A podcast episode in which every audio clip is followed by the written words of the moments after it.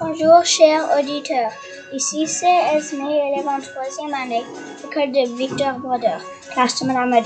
On est- s'est dit au revoir la semaine passée en pensant que, qu'on va se revoir au mois de septembre, on a décidé d'y ajouter une dernière édition afin de terminer notre série d'interviews avec un invité très spécial, M. Nathanaël Lisma, enseignant à l'intermédiaire qui malheureusement va nous quitter pour l'année scolaire prochaine.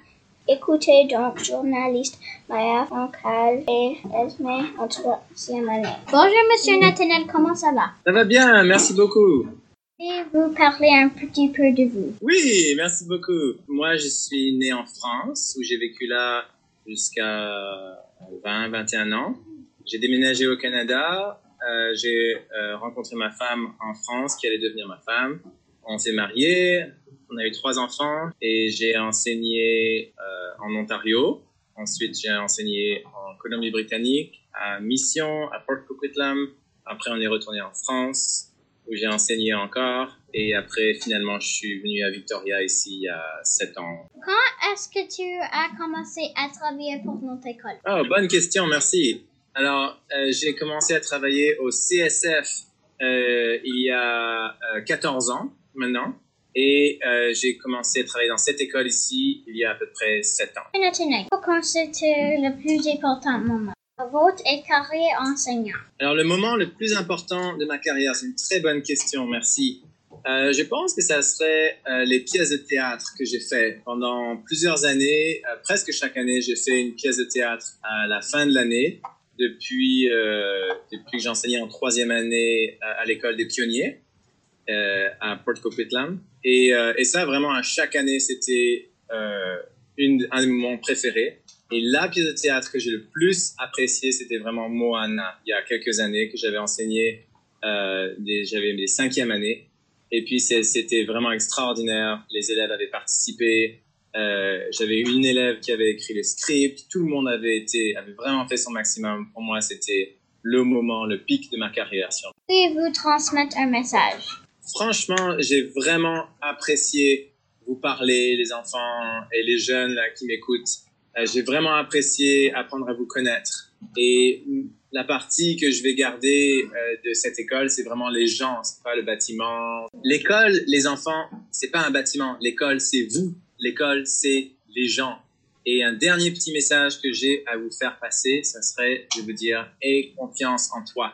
N'écoute pas les, euh, les voix qui te disent tu n'es pas bon, tu n'es pas beau, tu n'es pas ci, tu n'es pas ça.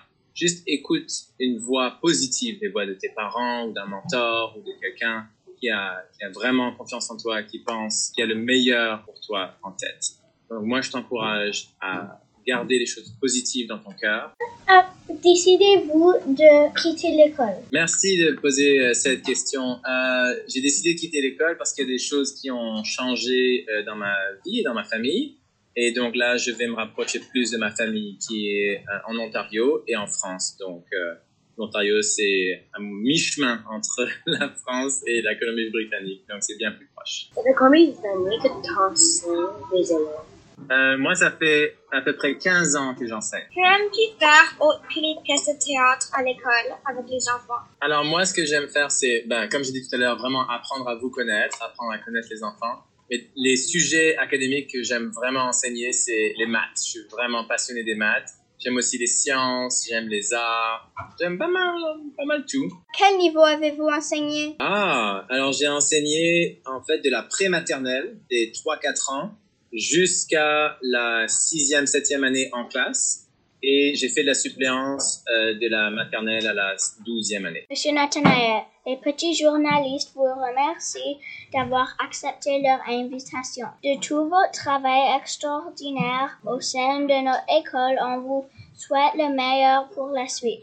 Vous allez sûrement nous manquer. Bonne continuation et merci de nous avoir enseigné à mieux vivre notre francophonie à l'école ainsi que dans nos différentes communautés. Ben, merci beaucoup, merci beaucoup Esme, merci beaucoup Maya et merci beaucoup euh, Madame Maddy. Ça m'a vraiment fait plaisir euh, de vous parler aujourd'hui. Merci, Monsieur Nathan.